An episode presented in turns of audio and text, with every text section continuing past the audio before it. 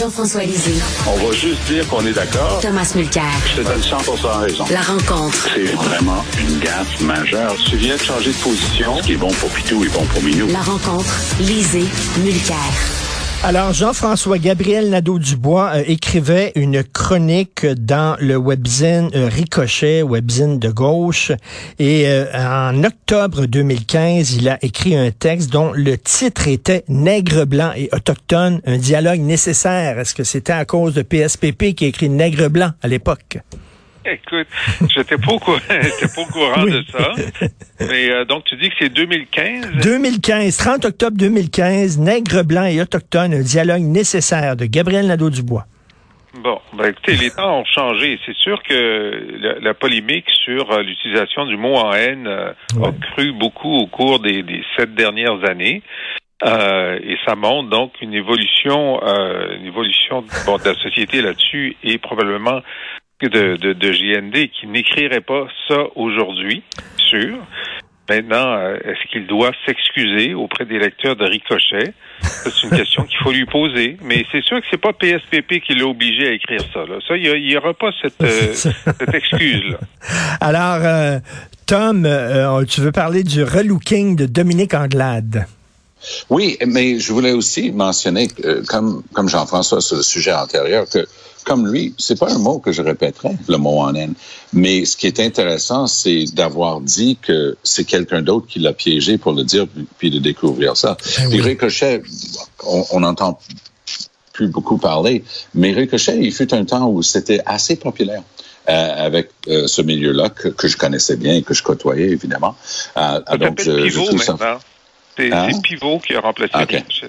OK. Alors, le, le, la balle a fait un ricochet et donc c'est un pivot. C'est bon. il fallait le trouver.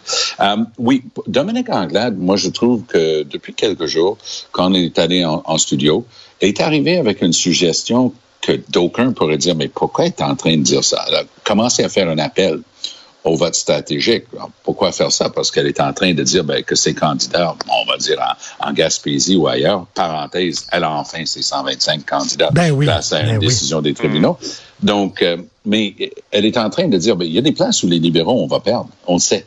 Alors, votez pas pour nous autres, votez pour l'un ou l'autre des autres partis qui risquent de battre François Legault. Alors, tous les organisateurs de la planète Terre vous diront, faites jamais ça, tu es en train de nuire. Mais c'était, dans un certain sens, téméraire elle est en train de dire, elle, et c'était comment elle l'a dit? Elle était relaxe en studio, elle avait amené des journalistes de l'autobus avec elle. C'est un, média week-end euh, à Montréal un peu moins connu qui remplace le, ben, qui est à 99.5 mais qui remplace la chaîne qui était là auparavant. Et c'était intéressant que, comme proposition. On la sent plus calme. J'ai hâte de voir comment elle apparaît ce soir. Dominique est une femme absolument brillante. Euh, on n'a qu'à regarder ses études pour le savoir, puis le niveau auquel elle a évolué en entreprise et ainsi de suite. Mais parfois, les baguettes, les, les bras hmm. bougent trop, puis le, gestuel et tout ça. J'ai l'impression qu'elle s'est dit, OK, one, two, three, go, là. On se calme, on présente ça cool, et moi, j'aime bien la manière qu'elle est en train d'être présentée. C'est sûr que lorsqu'elle est sur le stage, c'est la seule femme. Ça, c'est une évidence. C'est aussi un fait historique que c'est la seule femme issue d'une minorité visible à avoir jamais présidé un parti au Québec et la seule au Canada en ce moment. Donc, ça fait des choses différentes sa manière d'approcher, de s'exprimer n'est pas tout à fait la même que les autres, mais j'ai hâte de voir qu'est-ce que ça va donner ce soir. Et Jean-François, euh, j'ai hâte de t'entendre là-dessus parce que, bon, le Parti libéral du Québec veut créer un ministère des personnes handicapées et euh, le PQ veut créer un ministère de la condition féminine et un ministère aussi du développement régional. Euh, actuellement, 23 des travailleurs québécois sont des fonctionnaires. 23% 100 000 des 100 120 000 nouveaux emplois qui ont été créés par le gouvernement Legault au cours des quatre dernières années sont des emplois dans la fonction publique.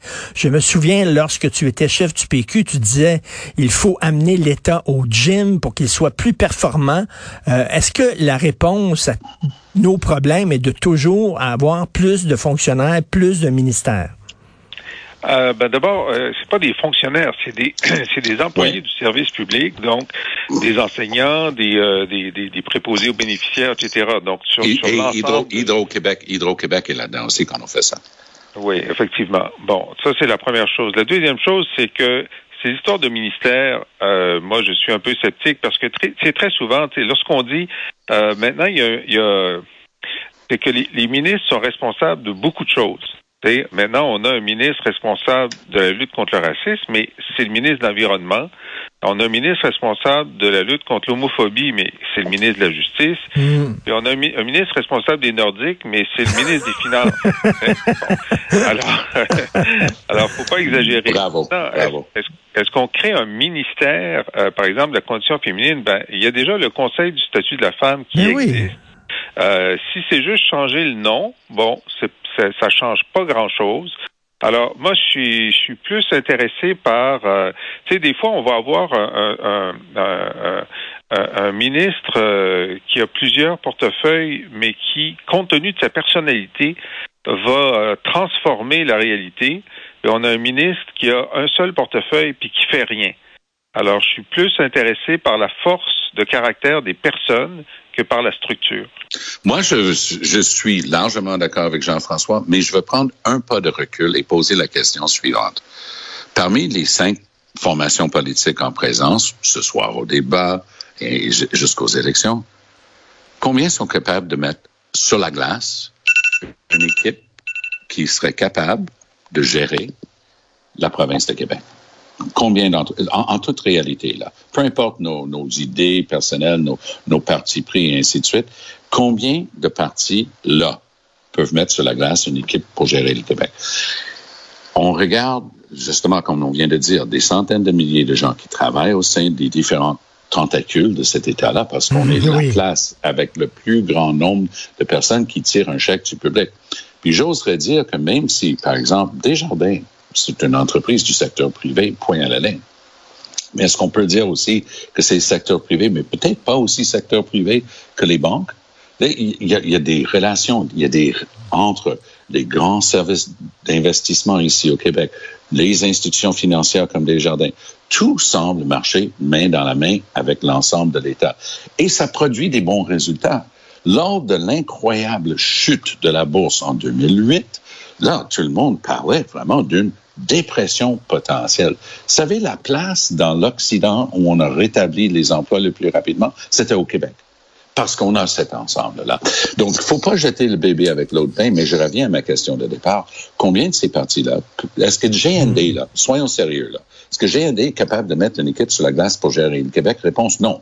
Lui, il le dit lui-même, il vise pas à être premier ministre, il veut être chef de l'opposition. Alors, est-ce que PSPP pourrait le faire? Probablement dans le giron euh, du, Parti québécois assez de staff potentiel et de structure pour ici. Les libéraux, il n'y a pas de doute, ils étaient encore au pouvoir il y a quatre ans. Mais est-ce qu'Éric Duhem pourrait former un gouvernement? La réponse, c'est pense à l'ADQ de Mario Dumont qui a failli former un gouvernement mm-hmm. et, tout, et tout le monde a, a soupiré. Oh, c'est une chance que ça n'a pas eu lieu. J'enlève rien à Mario Dumont, qui est un collègue que j'admire, que je. Mais, son, rien à voir, son équipe était. Il y, ben avait beaucoup de juniors dans, son équipe. Ah, ça, c'est la vraie question pour moi. Et Jean-François, Jean-François, au début de, de, de, son mandat, euh, son premier mandat, François Legault, on trouvait ça rafraîchissant qu'il s'excuse. Hein. On disait, mon Dieu, c'est c'est rare qu'un premier ministre a l'humilité de dire, je me suis trompé. Mais là, François Legault, il est presque en train là, de, de moi, moi, j'ai une application sur mon cellulaire, puis dès qu'il s'excuse à un groupe, ça sonne.